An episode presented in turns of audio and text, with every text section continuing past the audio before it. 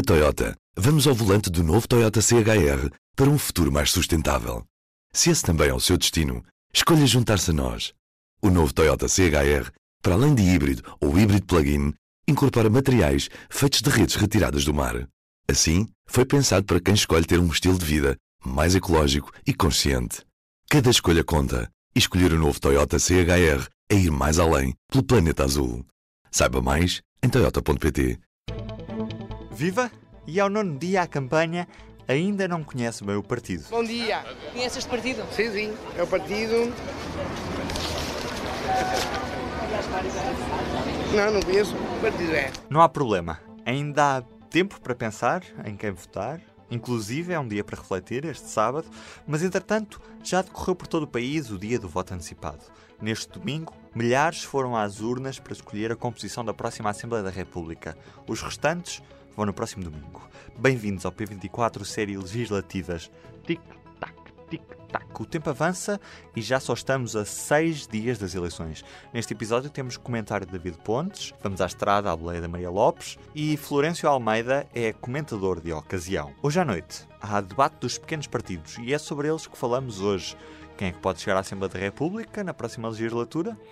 David Pontes, Queres apostar? Não, não sei, não é uma coisa muito fácil, eh, porque olhando mesmo para as sondagens, com margens de erro, com indecisos, eh, é sempre muito complicado nós sabermos com precisão eh, quem vai poder ser eleito.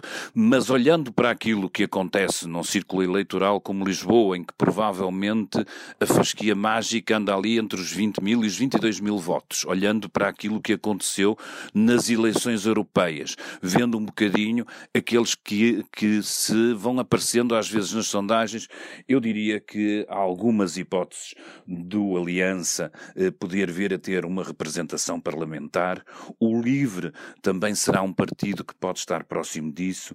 Eh, a Iniciativa Liberal e talvez, quem sabe, às vezes aquele tipo de surpresas como é o rir de Tino de Rãs poder chegar ao Parlamento. Há, há nestas eleições, apesar de tudo, com, com, para além do, dos seis que sabemos que tem assento parlamentar 16 eh, forças eh, candidatas a terem representação e eu acho que eh, há, há possibilidade com esta concentração nos centros urbanos e com o voto, dependendo obviamente também da abstenção, é outra incógnita que temos aqui, mas há possibilidade de algum destes partidos, porventura, chegar e conseguir ter representação parlamentar, que poderá ser só, obviamente, o seu cabeça de lista, nomeadamente o cabeça de lista que tenha em Lisboa. Estes partidos novos vêm preencher um novo espaço que não está ocupado pelos outros? Não sei, eu, eu diria que porventura, tirando o Iniciativa Liberal, eh, que tem uma, uma, uma, proposta, se quisermos, programática, eh, um pouco chegada à direita e a um liberalismo,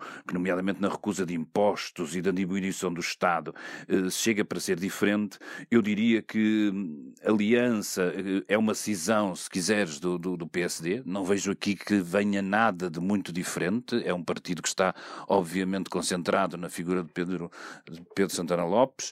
Uh, o rir é uma incógnita, não me parece que, que, que acrescente grande coisa, podendo ter ele uma linguagem diferente. E depois há aqui partidos uh, como o Chega, que eu, não, que eu não referi, mas que pode ter, obviamente, uh, eu diria negativamente, uma posição diferenciada em relação a questões como segurança, corrupção e imigração, mais dentro dos padrões genéricos de, de que nós reconhecemos pela Europa fora do populismo.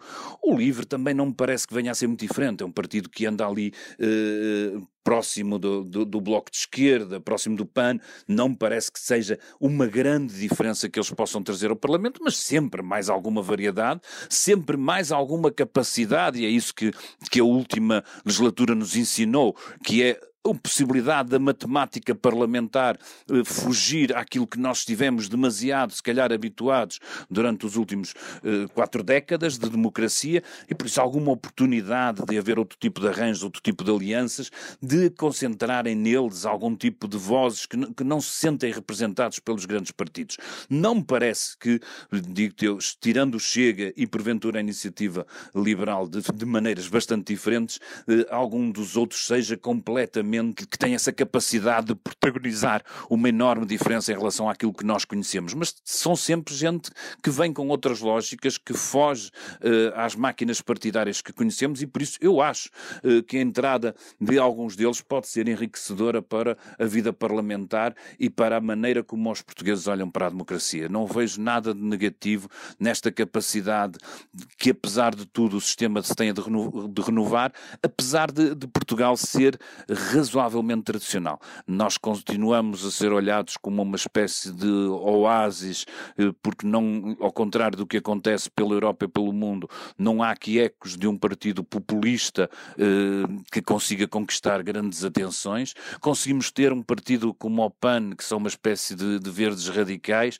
e por isso, apesar disto, nós somos muito concentrados naquelas forças tradicionais, o PS, o PSD, o CDS, o Bloco e o, e o PC, que eu julgo que podemos considerá-los todos bem tradicionais. Não há grandes alterações, não há grandes uh, mudanças no nosso sistema partidário, o que, por um lado, é pacífico entre os portugueses, é mais ou menos consensual, as pessoas não têm protagonizado nenhum movimentos mesmo sociais que mostrem que estão contra isto, há alguma previsibilidade que também é interessante em termos de democracia, mas há esta renovação de novas propostas e eu veria, acho que era interessante nós termos uma ou outra voz diferente no nosso Parlamento. Mas a chegada desses novos partidos ao Parlamento não poderá ser um sinal de que o futuro é um futuro mais fragmentado, ou seja, os grandes partidos vão deixar de ser tão grandes porque começam a disputar eleitorado com estes partidos mais pequenos que conseguem captar franjas eleitorais interessantes. Ruben, a questão é que ainda não aconteceu.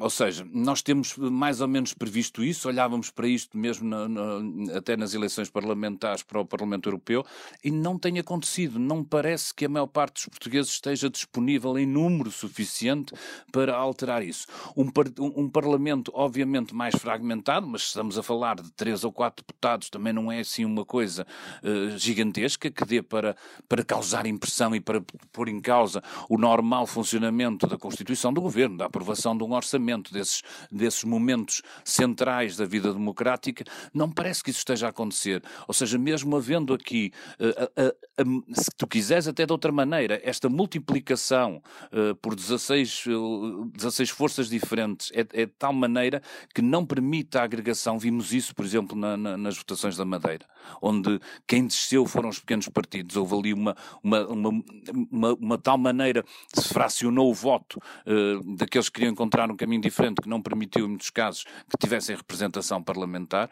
Eu julgo que, que funciona um bocadinho isso. Não tem havido também, se quisermos, figuras suficientemente carismáticas, programas suficientemente uh, radicais ou que, com, ou que falem para aquilo que são os interesses das pessoas. Porque a questão é mesmo essa que tu dizes. É, as pessoas sentem que os seus interesses estão representados. E eu julgo que a maioria dos portugueses, de uma maneira ou de outra, mesmo tendo no seu discurso de café ou no seu discurso a dia em família alguma rejeição ao espectro político, vão de uma maneira ou de outra encaixando uh, dentro das forças políticas mais tradicionais. Não vejo um grande movimento para aderirem a esses partidos mais pequenos, embora estejamos hoje, se calhar, e que a oito dias estaremos uh, com opiniões um bocadinho diferentes se os resultados vierem a confirmar a entrada de alguns desses partidos. Eu acho que a novidade é de saudar, vejo-a também como um sinal de refrescamento do sistema político, não sei, não, não sinto que haja da parte dos portugueses uma tremenda necessidade disso. Mas eu acho que seria saudável que isso acontecesse. Obrigado, David. E agora vamos para a estrada. Maria Lopes tem acompanhado a campanha da CDU. Maria, Bem-vindo ao P24. Conta-me, como é que vai a caravana de Jerónimo de Souza? A campanha da CDU tem, tem andado um bocadinho dentro de portas, ao contrário do que é habitual nas campanhas, uh, nas campanhas do PCP e do, do PEV. Uh, já não é uma campanha com as arruadas de antigamente, que eram de facto uma marca da CDU.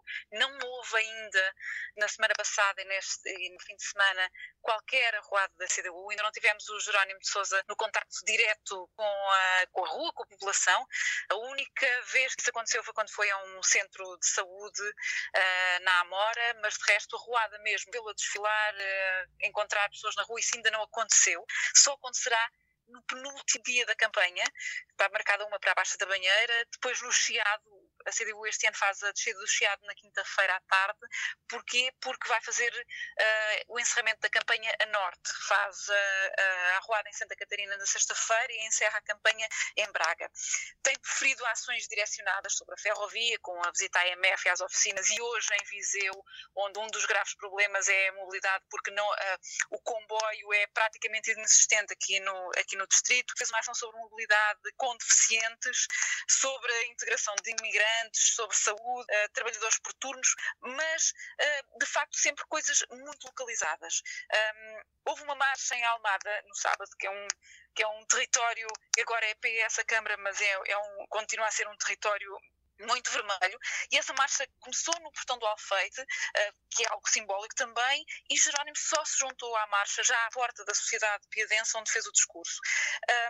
Por outro lado, ele tem, ele tem procurado uh, nos seus discursos justificar o apoio parlamentar que o, que, o, que o partido tem dado ao PS, adotando um tom muito próximo de quem o ouve. Uh, ele costuma dirigir-se às pessoas a dizer, bom, digam lá se eu não tenho razão, fizemos bem, porque isto foi para desenvolver uh, rendimentos. É uma forma de, de, de, falar ao coração, aos militantes, uh, como se estivesse a falar com cada um deles, falando-lhes exatamente ao seu bolso, que é aquilo que, em que mais lhes toca. Uh, sobre, sobre as expectativas da CDU, é, a noite de domingo pode ser, tal como aconteceu nas autárquicas e nas europeias, pode ser muito complicada para a CDU. Um, o próprio Jerónimo de Sousa não se tem cansado de repetir que a conjuntura é difícil muito possivelmente a preparar-se e preparar o seu eleitorado para ficar abaixo dos 17, dos 17 deputados que, que elegeu em 2015. Há ali alterações complicadas, por exemplo, no Algarve ele substituiu o Paulo Sá, aquele deputado que era conhecido por fazer explicações, por dar explicações à,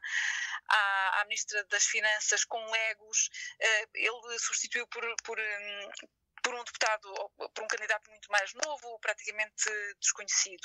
Uh, e, portanto, um, eh, se calhar a única forma de da CDU cantar vitória no domingo é se o PS não tiver maioria absoluta, porque Jerónimo de Sousa tem atacado sistematicamente o PS. Já praticamente não fala no PSD e no CDS, na direita, e aquilo que diz é atenção, atenção, o PS não pode ficar de mãos livres.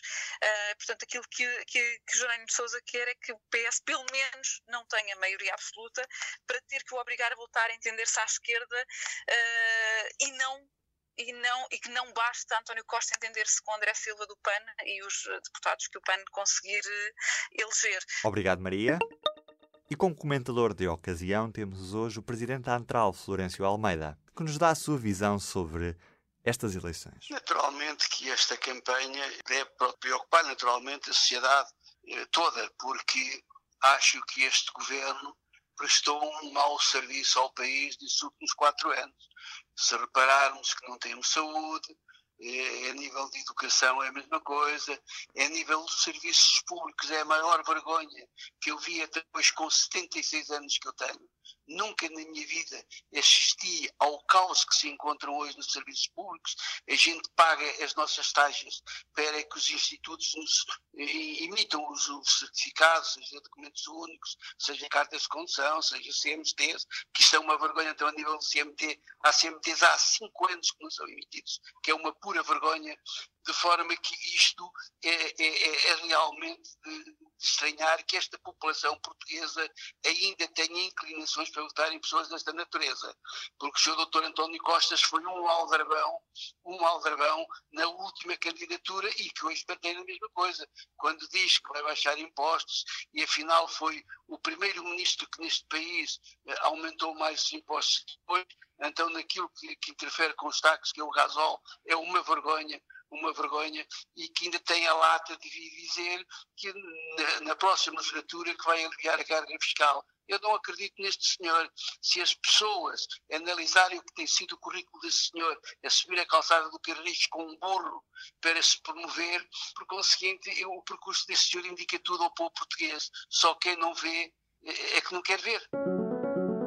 Este episódio teve produção, guião, condução e edição de Ruben Martins, comentários de David Pontes e reportagem de Maria Lopes. Antes dos votos, ouça as legislativas no P24. Estamos de volta amanhã. O público fica no ouvido. Na Toyota, vamos ao volante do novo Toyota CHR para um futuro mais sustentável. Se esse também é o seu destino, escolha juntar-se a nós. O novo Toyota CHR, para além de híbrido ou híbrido plug-in, incorpora materiais feitos de redes retiradas do mar. Assim, foi pensado para quem escolhe ter um estilo de vida mais ecológico e consciente. Cada escolha conta e escolher o novo Toyota CHR é ir mais além pelo planeta azul. Saiba mais em toyota.pt